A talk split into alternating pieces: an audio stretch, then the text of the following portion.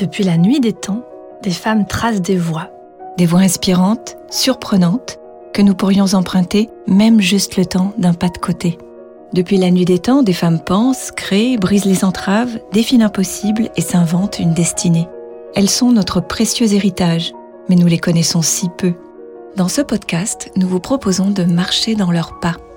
Ensemble, on va conjuguer l'histoire au féminin pour s'enrichir et pour déployer nos ailes.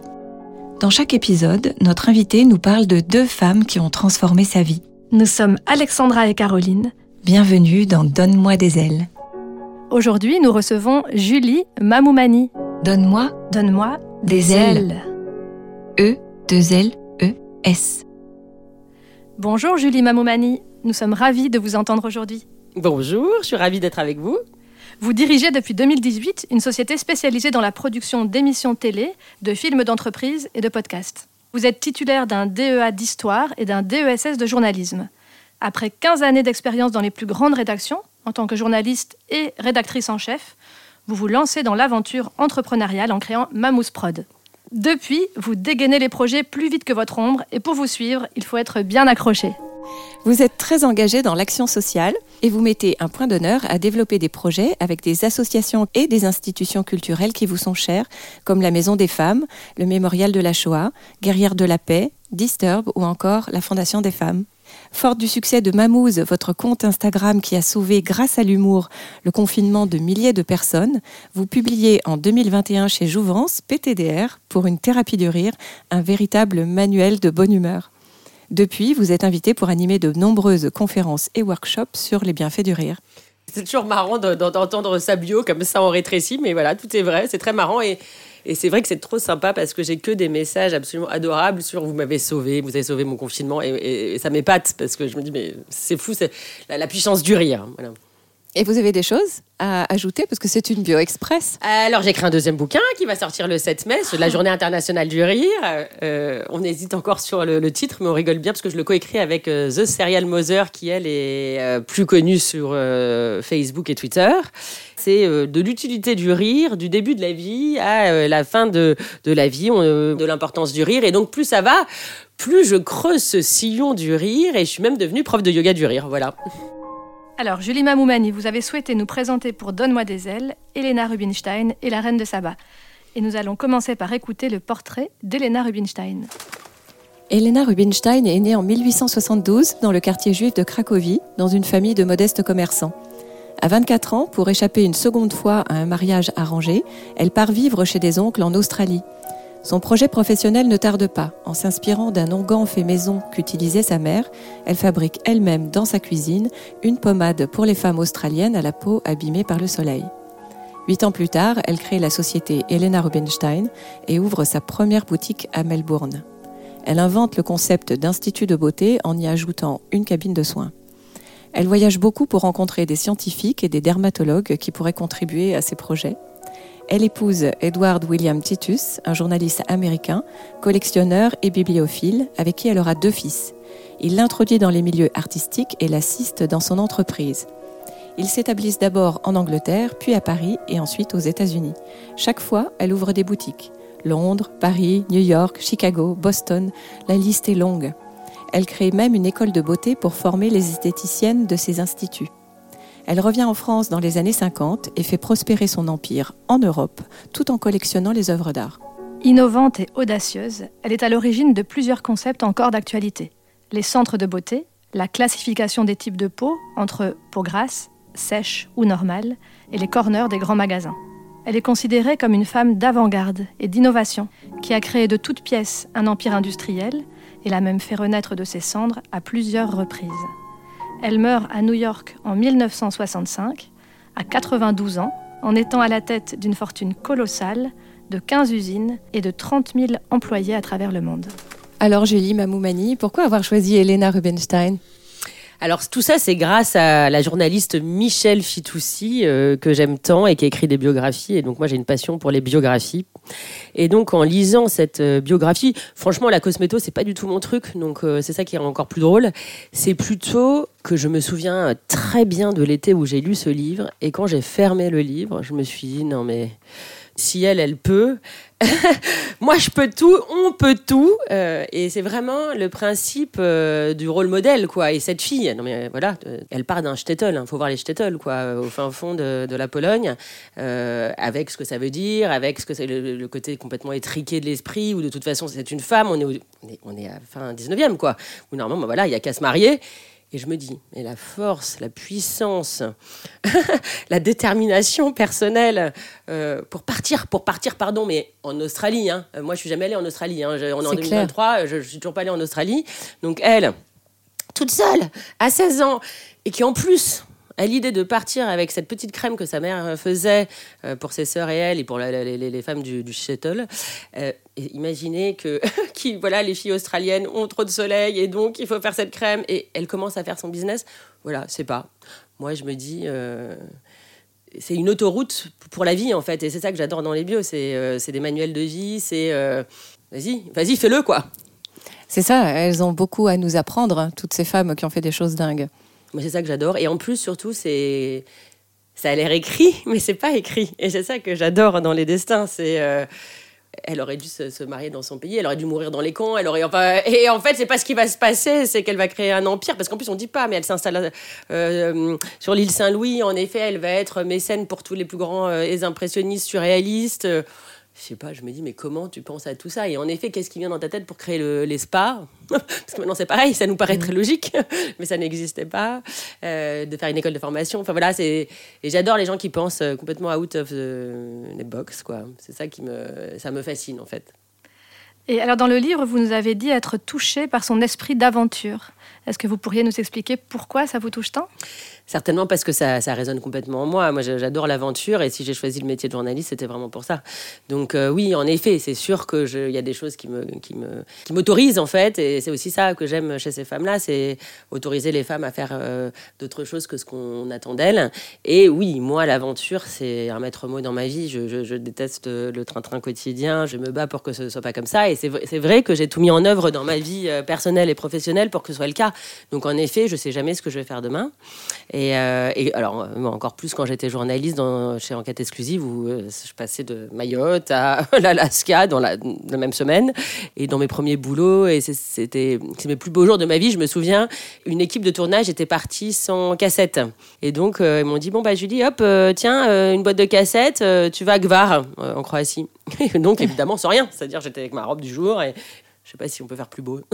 voilà.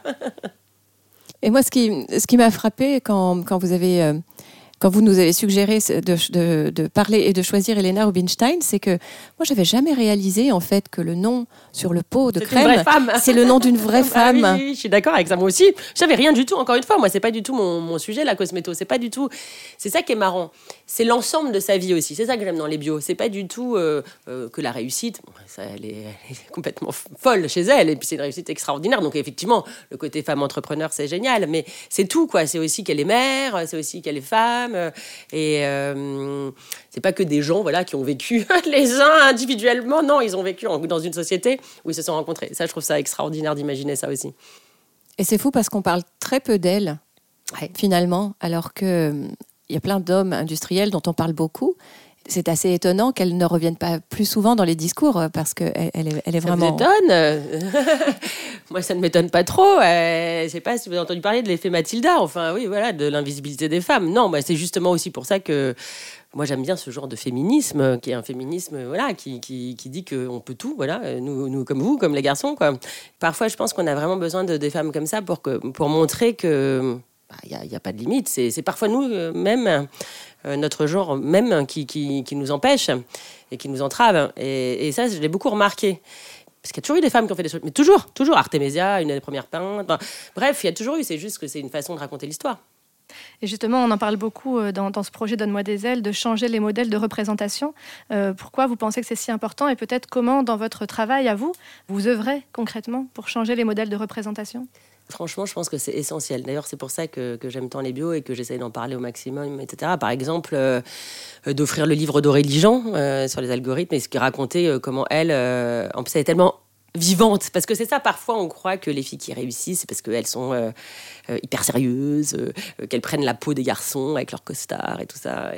on peut être une vraie femme et être une vraie chef d'entreprise et être très successful. Et on peut être mère ou pas et très bien réussir et, ne pas penser que c'est contradictoire. Euh, non, bah, il faut vachement aider les jeunes filles, mais même dès l'école. Et, c'est marrant parce que j'ai fait des podcasts sur, les, sur justement euh, aider les femmes dans le travail, comment négocier son salaire, etc. Et c'est fou parce que, encore une fois, c'est nous qui nous empêchons. Hein. Euh, Brigitte Grézy, qui était au commissariat à l'égalité entre les mhm. hommes et les femmes, elle, au début, comme moi, elle était contre les quotas. Et puis, d'une certaine manière, maintenant, on se dit, mais pourquoi il ne faut pas y aller? Parce que au fond, il faut encourager, quoi. Il faut, faut, y aller parce que une femme, et ça, ça m'a tué d'apprendre des trucs comme ça. Euh, une femme ne va jamais demander une augmentation. Et un mec aura une augmentation parce qu'en fait il va aller il va faire chier le DRH jusqu'à ce qu'il obtienne alors allez-y les filles quoi c'est vrai que dès l'école, on n'apprend pas. Euh, c'est marrant parce que c'est très subtil, évidemment, parce que moi, j'ai jamais eu l'impression qu'on m'empêchait de faire du foot et tout ça. Et d'ailleurs, j'ai fait du foot. Mais donc, oui, voilà. Bah, donc, les bios, euh, la vie des femmes qui ont réussi, qui ont fait leur choix, etc. Bah, ça montre des chemins comme culotté, le livre de Pénélope Bagieux. Enfin, moi, je suis à fond pour ça parce que c'est raconter des histoires réelles sur des femmes réelles qui se sont accomplies. Et accompli ne veut pas dire euh, faire le sacrifice de la famille ou voilà, c'est ça que je veux dire j'ai réalisé, mais grâce à vous, merci, qu'il n'y a pas qu'elle. Il y a aussi Elisabeth Arden. Une vraie femme aussi. qui, est, une, qui est une vraie femme, et Estée Lauder. Et les trois ont créé des empires quasiment à la même époque. Ouais, bah c'est fascinant, c'est fascinant. Et en effet, euh, si on disait aux petites filles, euh, peut-être ça qu'on devrait dire à l'école et euh, dire qu'il y a des femmes. Moi, j'avais interviewé une fille géniale qui était une directrice d'une école d'ingénieurs où elle faisait tout pour encourager les femmes à venir, les jeunes filles en tout cas, à venir dans son école. Mais on est hyper bonne en sciences. Voilà, c'est juste des, des, représentations, des recroyances. Mm. Et pareil que c'est souvent les parents qui disent non, tu peux pas, non, c'est plutôt un travail de mec. Non. Mm. Mon fils, il est à Centrale, à Paris, et bien il y a 20% de filles. Eh oui, ça, ça progresse vraiment lentement et c'est ça qui parfois nous, nous révolte, nous qui avons plongé euh, avec ce, livre en complément du podcast, c'est que euh, on a beau voir que les, des femmes, des historiennes dénoncent ça depuis euh, les années 60 et encore avant. Au fait, dans le concret, ça change très peu et pourtant quand on, quand on se frotte un peu à la réalité, les gens nous disent ah mais maintenant ça change, ça va beaucoup mieux. Franchement, c'est. Non, non, non, c'est vraiment. Euh, au contraire, il faut faire super attention parce que c'est vraiment des acquis qui sont pas du tout euh, euh, établis, quoi. Il faut, il faut vraiment toujours se bagarrer. Et alors, tu vous me demandiez comment je fais. Bah, je me souviens que j'engage des femmes, j'engage des mères aussi. Je me souviens avoir engagé une mère de quatre enfants et, et je me suis dit qu'il est hors de question de pas l'embaucher. et d'ailleurs, elle a été géniale. Et pourtant, elle avait des tout petits. Et je me suis dit, la pauvre, ça va être dur. Et bah, elle a extrêmement bien réussi. Je, je privilégierai toujours les femmes. Et pourtant, je suis pas une féministe radicale. Hein, c'est pas du tout ça que je veux dire. Mais j'aime l'idée que ça se fasse par la, par le travail, quoi. Par le travail, c'est ça qui est très important et que c'est pas. Euh, je pense vraiment qu'il faut, faut que tout le monde s'y mette et les filles y compris, quoi. Qu'elles aussi elles aient envie. Parce que souvent euh, elles-mêmes n'osent pas, alors qu'en fait euh, il faut oser comme les garçons, quoi. Oui, et puis l'approche pragmatique, on s'y met, on s'y colle, on travaille, et c'est ça qui va faire bouger les choses plus que l'idée. C'est ma religion, le pragmatisme, exactement. Moi, ce, que ce qui me frappe vraiment quand on pense aussi à votre amour des biographies, c'est que les biographies, elles ont pour mérite de ne pas montrer une réalité binaire, en fait. C'est pas, euh, alors que souvent, en fait, malheureusement, c'est très raccourci. On va célébrer euh, Julie Mamoumani pour Mamouze, alors qu'en fait, il y a mille autres facettes. Et ça, je trouve ça important. Très, très juste. C'est exactement ce que j'aime euh, dans les biographies. Et c'est, et c'est montrer que sa personnalité, ce qu'on a vécu, un traumatisme, euh, peut être une force, peut être, euh, pourquoi pas, justement, l'engagement, parler d'engagement. Moi, je ne conçois pas ma vie sans l'engagement. Et en faisant ça, bah, parfois, ça prend la vie. Et puis, vous m'avez parlé du mémorial, mais c'est eux qui sont venus me chercher, par exemple. Autant à la Maison des Femmes, j'y suis allée et j'ai accompagné l'idée de, faire des réseaux sociaux pour eux, etc. Mais euh, le mémorial, c'est parce que j'avais fait ça qu'ils sont venus me chercher, qu'ils se sont dit, tiens, elle est influenceuse, mais elle a fait de l'histoire, peut-être qu'elle peut raconter l'histoire différemment et faire une transmission différente. Et, quand le, mémorial, parce que je suis mamouze, m'appelle pour faire ça, il savait même pas que mon background, je me suis c'est génial. En fait, on, est, on, est, évidemment multiples, on a des qualités. Moi, il y a des trucs où je suis très mauvaise, il y a des trucs où je suis très bonne. Euh, ben, on est tout ça, mais il faut juste, souvent aussi dans l'éducation française, on dit euh, il faut améliorer là où t'es pas bonne. Bien sûr, hein, je suis vraiment pour le travail, etc. Mais pourquoi pas profiter de là où on est bonne et pourquoi pas euh, aller vers ça où est-ce qu'on peut apporter. Et, et moi, c'est vrai aussi que finalement, j'étais un peu moi-même out of the box. C'est peut-être pour ça aussi que je me cherche à travers les bios. J'ai mis très longtemps à avoir confiance en moi, même si c'est pas toujours gagné, mais parce que j'étais différente et que donc, bah oui, je rigolais trop fort, ça. et je suis très contente qu'aujourd'hui, bah, ce soit mon. que je sois un peu, un peu connue tout à fait relativement, mais pour le rire, parce que je me dis, mais combien de fois on m'a dit que. Enfin, je voyais bien la tête des gens dans les rédactions traditionnelles où ils disaient, mais elle est ouf, elle est très enthousiaste, parce que moi je suis toujours à fond. Voilà, donc. Peut-être c'est pour ça, je me dis si je peux montrer un tout petit peu par mon petit prisme que voilà que qu'on est multiple et qu'on peut l'être et qu'au contraire c'est une qualité, bon bah ça serait génial. Et ce qui est beau aussi avec les biographies, c'est qu'en fait c'est vraiment la grande histoire ou en tout cas l'histoire plus ample que nous euh, qui se croise à la nôtre. Et vous avez répété plusieurs fois que c'est vrai que les femmes doivent oser, mais on a vu aussi euh, combien de fois que en fait ces freins ils sont hérités de, de siècles et de siècles de domination et de nous faire croire en fait qu'on ne vaut rien. Et donc le fait de lire et de pouvoir se relier à ces femmes. Moi je vraiment je mais c'est marrant. C'est comme du nettoyage. C'est pour ça que j'ai pensé à Lena Rubinstein, parce que j'en ai lu plein. D'ailleurs, vous avez devant vous ma bibliothèque qui est énorme. La femme de Stevenson aussi, extraordinaire, Fanny Stevenson. Mhm. je, tombe dessus parce que ça, c'était une biographie folle. Mais euh, je me souviens vraiment, le, jour où j'ai refermé le, livre d'Elena Rubinstein, j'ai été... Ouais, c'est un énorme vent euh, d'encouragement. Quoi. Oui, de fraîcheur et de... Et d'encouragement, parce que moi aussi, je suis chef d'entreprise et, et parfois, euh, l'abattement, enfin c'est compliqué. Hein, L'URSSAF, les salariés, mhm. plus l'opérationnel, plus le commerce plus euh, c'est épuisant. Et euh, dire, bon, attends, elle avait 30 000 salariés. Euh, c'est pas mes trois salariés qui vont m'effrayer, non? Et voilà. C'est génial. Et de fait, s'il y avait une leçon vraiment que vous retenez d'elle? Bah, Le côté nos limites, quoi. Non, mais encore une fois, hein. tu vois, en 1880, je sais pas, pour aller en Australie, je sais même pas ce que c'est. Je veux dire, il n'y a pas de journaux, il n'y a pas de réseaux sociaux. je trouve ça fou. Mais moi, alors là, vraiment, dans la vie, si, si je dois me demander quelque chose, j'aimerais être sur le trajet qu'elle va faire voir avec ses yeux euh, le monde, la traversée, euh, le chemin, la peur qu'elle a dû avoir et en même temps certainement l'enthousiasme puisqu'elle avait échappé au mariage. et ça que je trouve génial, elle a échappé au mariage, elle n'a pas eu peur qu'elle se uh-huh. marierait pas. Parce que parfois on fait plein de choses par peur, hein, nous les filles.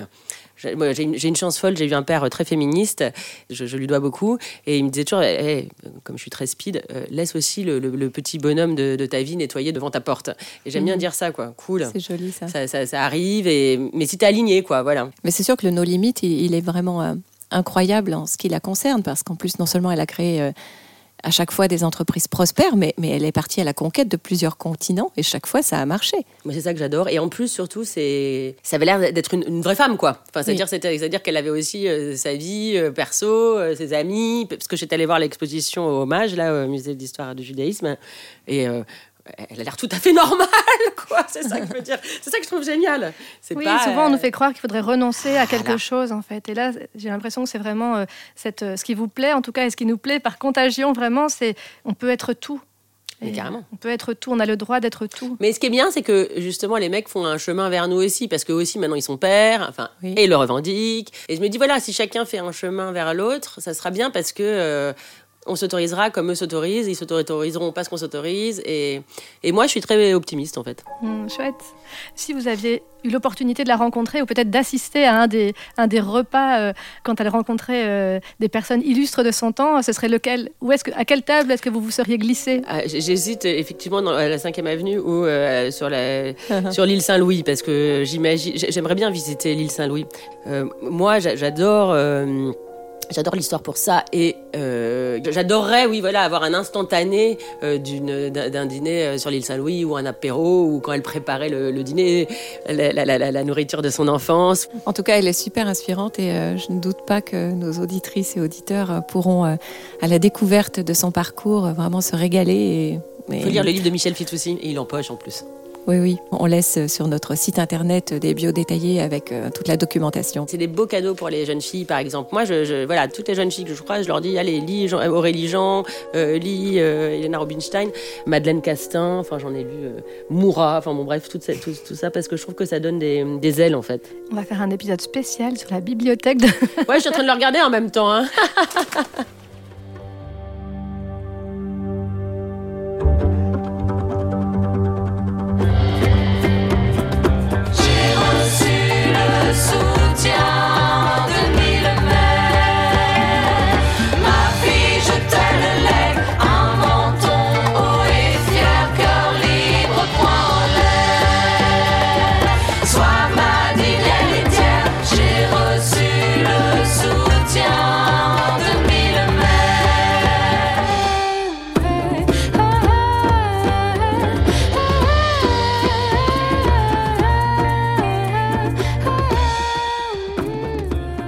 Alors dis-moi Alexandra, c'est chouette que Julie Mamoumani nous permette de mettre en avant une femme industrielle, tu trouves pas?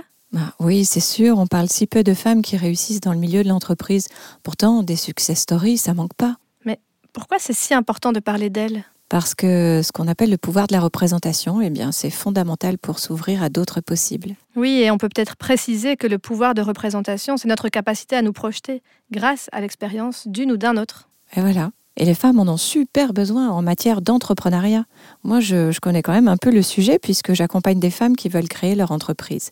Eh ben, j'ai bien vu que c'est sûr, elles viennent plutôt à moi pour de la transmission de méthodes, mais ce dont elles ont le plus besoin, en fait, c'est pas tant de méthodes, c'est surtout de se libérer de tous les freins et de toutes les croyances limitantes qu'elles ont sur elles-mêmes, et notamment sur leur rapport à l'argent et à la réussite. Oui, ça me parle bien parce que c'est tout récemment, je crois depuis qu'on se connaît, que j'ai réalisé en fait que j'étais aussi entrepreneur. J'avais jamais réussi à me le dire. Et donc forcément, une Elena Rubinstein qui crée un empire et une fortune à partir de rien, euh, ça nous donne des ailes. Et c'est vraiment ça qui est super beau et qui est super important. L'idée, c'est de susciter des vocations et j'espère vraiment que notre aventure Donne-moi des ailes, elle va permettre ça. C'est bien, c'est bien tout notre engagement. Parce que, par exemple, les entreprises qui sont gérées par des femmes sont plus rentables que celles qui sont dirigées par des hommes. tu ah le savais, ça? Non. Ouais. Bah, c'est pas moi qui le dis, c'est le très sérieux palmarès Women Equity 2020 qui le dit. Eh ben, et tu m'avais aussi euh, montré là une source euh, du baromètre Parité 2019 qui disait que les petites entreprises gérées par des femmes présentaient moins de risques de faire faillite. Alors tu vois, quand je vois qu'elles viennent surtout à moi en me parlant d'insécurité financière, c'est vraiment des données qu'il est important de leur transmettre. Ah oui, c'est clair. C'est toutes ces croyances qui nous pourrissent la vie, au fait. Oui, et qui nous empêchent d'être grandes et de voir grand. Alors on y va? Entre femmes? Allez, go les femmes, ayez confiance en votre talent. Donne-moi, donne-moi des, ailes. E, deux L, E, S. Alors Julie Mamoumani, la deuxième femme dont vous avez souhaité nous parler aujourd'hui, c'est la reine de Saba. N'importe quoi, non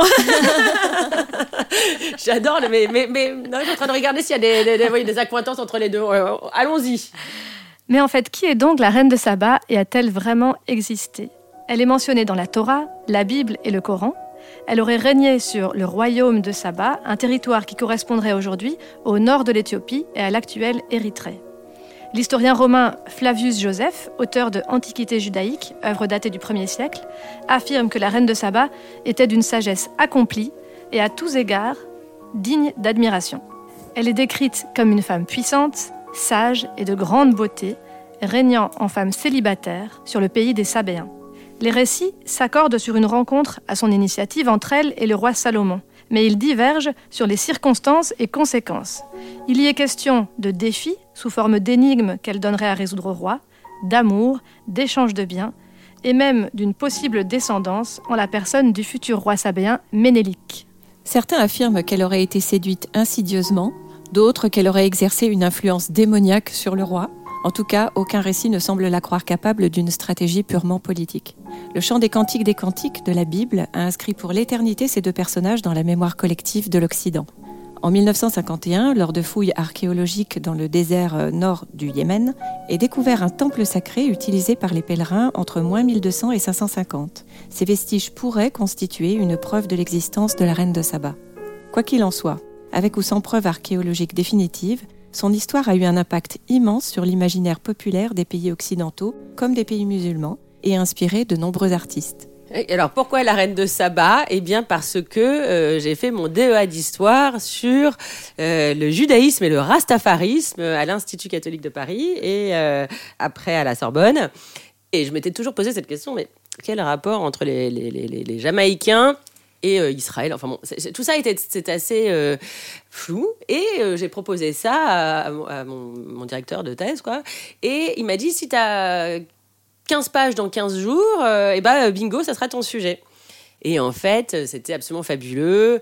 Finalement, souvent les les Rastas, eh bien, ils regardaient vers l'Éthiopie, puisque c'est retourné euh, vers la terre de nos ancêtres, puisque eux-mêmes se considéraient un peu comme les Juifs sous Nabucodonosor. Et donc, en lisant la Bible, ils se disaient, bah, nous aussi, on est les Sufferers, on est les Israelites, euh, notre terre, c'est l'Éthiopie. Donc, en fait, c'est marrant parce qu'il y avait un parallèle, en fait, euh, juif, Rasta, tout ça lié avec l'Éthiopie. Je viens donc à notre reine de Saba, puisque Il y a Marcus Garvey, qui était un des premiers euh, leaders noirs, euh, qui a inspiré Malcolm X, mais qui était jamaïcain, et qui a dit euh, Regardez vers l'Éthiopie, c'est le seul pays qui n'a pas été colonisé. colonisé. etc. Et donc, il y a eu toute une sorte de, de, religion qui dit Ok, c'est notre pays, l'Éthiopie. Donc, il y a le Alice Lassier, qui était le roi, qui lui est donc le descendant de ce Ménélique dont vous avez parlé, qui est le fils de la reine de Saba et du roi Salomon. Et là aussi, en Éthiopie, il y a des juifs, euh, les falachas. Et donc, en fait, quand j'ai commencé à faire mon enquête, eh bien, j'ai découvert et je suis remontée à cette rencontre extraordinaire. Et là aussi, moi qui adore euh, imaginer, parfois dans ma tête, hein, je me fais une. Euh, comme si j'avais une machine à remonter le temps et j'imagine cette rencontre entre la reine de Saba et le roi Salomon. Et évidemment, tout de suite. Bah, c'est un festival, c'est des, des, des, des, couleurs, des épices. Je comprends que tout le monde se soit emparé de leur histoire et de leur rencontre parce que c'est, c'est là aussi, c'est, fascinant. Le rêve de l'orientalisme, quoi. Euh, le côté, bah, c'est d'ailleurs Gérard de Nerval qui a écrit un poème sur elle. En fait, il y a un côté euh, qui à la fois fait rêver et aussi il y a un peu le, euh, la naïveté. le cliché. Mhm. Oui, puis même, je, trouve qu'elle elle, ramène tous les clichés euh, orientaux. Euh, c'est sûr, c'est sûr que c'est un dans l'imaginaire. Euh. Après, j'allais étudier pour pour voir un peu si c'était vrai, faux. Évidemment, je vais y croire, moi. Mhm. J'y crois, je suis, je suis sûre que ça existait. Moi, je voulais carrément faire une comédie musicale parce que je, je me dis qu'il y a quelque chose de fou et on les imagine elle débarquant en Israël, euh, au royaume d'Israël, et, et qu'il se soit plus, moi, ça m'étonne pas. Enfin, je veux dire, c'est tellement évident. Hein. lui, le, plus grand des patriarches, le plus grand des, régnants, et elle, la plus belle, la plus extraordinaire, la reine, puisque c'était la reine, puisque c'était des femmes qui visiblement euh, régnaient sur le, pays de Saba. C'était évident qu'ils allaient s'attirer. On disait que la reine de Saba, c'était le, territoire le plus riche, où il y avait le plus de merveilles, etc. Et donc euh, Salomon avait une grande curiosité à la rencontrer et elle est allée le voir et que en effet, alors vous avez évoqué euh, Alexandra, le, on dit que c'était fortuit ou pas la, le, côté sexuel ou olé olé.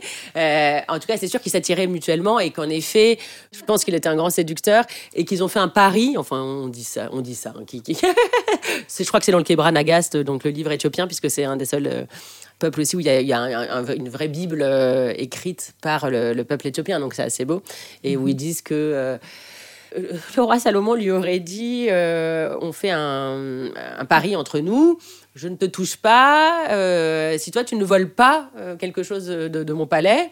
Et il lui aurait fait un dîner, un festin très épicé. Et du coup, elle dort chez lui, mais elle se lève et elle va boire un verre d'eau. Et donc, il dit Ah, t'as rompu le, le pari puisque tu bois de l'eau. Bah, elle dit Bah non, mais l'eau, ça va pas la tête, c'est de l'eau. mais en tout cas. Euh, elles portent leur, bébé, euh, Ménélique, Ménélique Ier, qui va euh, donc régner sur l'Éthiopie ou sur Saba. Et ce qui est très beau, c'est que le roi Salomon euh, lui dit bah, quand Ménélique vient, le voir euh, à 20 ans, tu préfères régner en, Israël ou tu préfères régner euh, sur l'Éthiopie? Et il dit bah, l'Éthiopie avec ma, mère. Et donc Salomon lui file ses meilleurs disciples et l'arche d'alliance. Et c'est pour ça que moi je crois que c'est vrai, puisqu'il repart avec l'arche d'alliance. Ménélique Ier, qu'il va mettre à Aksum encore aujourd'hui, malgré le communisme, etc., il y a euh, l'arche d'alliance d'Israël euh, en Éthiopie. Donc c'est quand même assez ah beau. C'est comme Jésus, c'est comme tous ces gens-là. Moi, je pense qu'ils ont existé. mais, justement, hein, dès qu'on parle d'elle, la question de son existence réelle surgit. Pourtant, on ne prend jamais autant de précautions au sujet de Jésus ou de Bouddha, par exemple. Est-ce que l'histoire traiterait les femmes et les hommes différemment, Julie Mamoumani? Sûrement. Bon, c'est aussi parce que c'est la Bible. Je pense qu'il y a aussi ça. Euh, mais oui, non, mais sûrement. Je n'avais pas posé la question, mais il y, a certainement de ça, parce que ou parce que c'était trop beau pour être vrai, je sais pas. Mais c'est vrai qu'elle, pour moi, elle est exactement l'équivalent de Salomon. Alors évidemment, je vais pas me faire de copain avec les, les, rabbins tradis, mais je suis sûre que Delphine Orviller serait d'accord avec moi. Et ce qui nous a frappé aussi, c'est qu'elle n'a pas de nom, pas de prénom. C'est la reine de Saba. C'est fou quand les, les, les, femmes traversent l'histoire. Cela dit, c'est beau, et puis elle a même un bon gâteau au chocolat. Non, je, plaisante, mais évidemment que c'est que c'est dramatique, en effet. On retient son rôle, en fait, on ne la retient pas elle. C'est déjà ça. C'est déjà bien. c'est déjà bien. toute la série de Marek Alter euh, sur les, les, femmes qui ont compté dans la Bible, Lila avec un H contre l'extrémisme religieux. Ça aussi, je me suis régalée avec ces bios-là, évidemment. Pour revenir à, l'histoire du fait qu'elle n'a pas de nom, quand même, puisqu'on traite vraiment dans ce podcast et dans le livre la question de l'invisibilité, c'est un des plus forts personnages de souveraine dans l'imaginaire mondial. Et vraiment, elle n'a pas de nom. Enfin, nous, ça nous a vraiment. euh, Non, ça nous a avez frappé, raison, en vous avez fait. raison, c'est vrai, c'est très choquant. Et il faudrait demander aux, aux spécialistes de- du Mhm. judaïsme antique. Enfin bref, des spécialistes, on devrait leur demander parce que peut-être, après, peut-être c'était si longtemps qu'il n'y a pas de traces. C'est ça qui est difficile. C'est pour ça que le Kebranagas, déjà, c'est extraordinaire parce que les traditions africaines, elles sont à l'oral. Il n'y a rien. Et c'est pour ça que. hum, Mhm. L'Éthiopie était aussi très à part parce qu'il y a ce fameux Kebranagast. Il faudrait revoir le Mhm. Kebranagast qu'ils disent parce que peut-être quel nom. Bon, je, je, je revérifie dans les bouquins, mais Et ce qui nous a frappé aussi, c'est finalement, comme, comme beaucoup de femmes qui, qui ont été souveraines, euh, elle a été aussi discréditée. On, on- on a dit d'elle qu'elle était aussi une reine des démons, qu'elle était peut-être apparentée à Lilith, qu'elle était un djinn, mi-humaine, un mi-démon. djinn étant un petit esprit ou un petit démon, quoi. Mais oui, qu'elle était une danseuse séductrice, qu'elle avait fait un infanticide, qu'elle était même une sorcière démoniaque. Bah voilà, eh ben voilà, j'allais dire sorcière évidemment. Voilà, Mona Chollet serait contente. Bah de toute façon, toutes les femmes fortes, elles sont des sorcières, quoi. hein, C'est euh. fou, hein Oui, c'est fou. Bah on leur fait peur aux garçons. euh. Ils n'enfantent pas. On est hyper forte, on est hyper puissante. En fait, on est, ouais, on est dangereuse pour eux. Je comprends, je comprends qu'ils aient peur de nous. Mais il faudrait juste que nous on prenne conscience de notre force, en fait. Mhm. Euh, c'est surtout ça. Mais oui, bah ça m'étonne pas. C'est terrifiant de, de lire ça. Mais euh, ça ne m'étonne pas. Et d'où l'importance en fait du- de, de mettre en avant le matrimoine.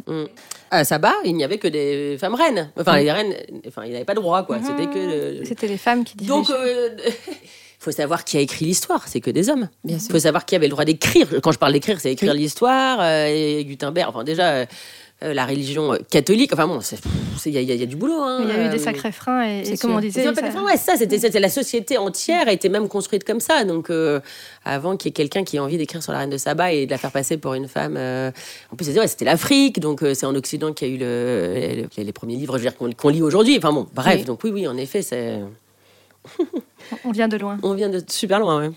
Et qu'est-ce qu'elle aurait à, à transmettre? À mon avis, beaucoup de choses, parce que c'est très rare les, les femmes souveraines. En plus, je trouve ça génial que ce soit une femme souveraine dans ces pays-là. euh, donc, euh, j'adorerais euh, qu'il y ait encore des reines euh, dans ces pays-là. J'adorerais qu'elles viennent euh, raconter euh, ce que c'est. euh, voilà, le, ça, ça serait extraordinaire qu'une femme euh, qui est si vieille arrive aujourd'hui et qui voit ce qui se passe et qu'elle puisse voilà rappeler comment elle elle a elle a régné comment elle parce que c'est ça serait extraordinaire d'avoir son témoignage quoi. Oui. Et qu'est-ce qui vous peut-être qu'on touche? recommencerait tout. Peut-être que ça recommencerait tout. On réécrirait toute l'histoire. Et qu'est-ce qui vous touche dans ce qu'elle est? C'est un peu toujours la même chose, c'est-à-dire que qu'une femme euh, qui règne, parce que c'était énorme, hein, on parle de Yémen, mais c'est Éthiopie, Yémen, enfin Oui. c'est un territoire. Oui, c'est ça, on se euh, rend pas compte. Des... En fait, on n'a pas le- l'am- l'ampleur, la- l'ordre de grandeur. Voilà, en fait, c'est un peu comme euh, Cléopâtre, quoi. C'est des femmes Mm. comme ça. Comment elles ont. Et là aussi, Cléopâtre, on a essayé de l'écraser. Hein. On, on la ramène que à ses amours. Ou, euh, À son nez. ouais, à son On nez. Alors, ça, un c'est encore cliché. pire. Ouais, ouais, Mm. voilà, des clichés. Mais vous avez raison, à mon avis, c'est fait exprès, évidemment, parce que les hommes peuvent pas. On peut pas être euh, des bonnes. euh, Ça va pas dans le souveraines. sens de l'histoire. Ah bah non, puis on fait. peut pas être des bonnes souveraines. Et puis en plus, oui, oui, il faut toujours écraser la femme, hein, de toute façon. Mais moi, ça me touche parce que je, je, je, enfin, je, l'imagine euh, d'une puissance euh, infinie, quoi. J'aurais trop envie qu'elle me raconte comment elle fait pour euh, régner sur son, sur son territoire, quoi. Et elle aussi, elle est partie à l'aventure parce que bah, partir du. Yémen pour aller jusqu'en Judée, c'était Ah non, quand même ça, une sacrée expédition. Alors là, être dans sa, je sais pas, dans sa cabine, enfin, je sais pas ce que c'est, sa, sa caravane ou n'importe quoi sur son chameau avec elle, enfin, je sais pas, mais en tout cas, ça, ça, tu vois, j'aurais adoré faire un documentaire là-dessus. Oh oui. Magnifique. C'était passionnant de discuter avec vous, merci beaucoup. Merci. Au revoir, Julie Mamoumani. Au revoir, vous êtes sympa à chaque fois de citer mon nom et ne pas l'écorcher. Merci à Julie Mamoumani de nous avoir donné des ailes aujourd'hui. Les biographies détaillées de la reine de Saba et d'Elena Rubinstein sont à retrouver sur notre site internet donne-moi-des-ailes.com. Si vous voulez en savoir plus sur le matrimoine, Donne-moi des ailes, c'est aussi un livre documenté avec soin qui est publié chez Jouvence et disponible en librairie. Cet épisode a été conçu avec beaucoup d'amour par Caroline Le Cire et Alexandra Huguetto. Pour le son et la réalisation, c'est Charlie Azinco qui a fait des merveilles. Aidez-nous à faire rayonner les femmes en partageant cet épisode et en lui donnant plein d'étoiles. Quant à vous, quelle inspiratrice vous a donné des ailes? Partagez votre expérience sur les comptes Facebook ou Instagram du podcast. Nous avons hâte de la découvrir. Et surtout, n'oubliez pas que vous êtes vous aussi une source d'inspiration. Le monde a plus que jamais besoin de votre lumière.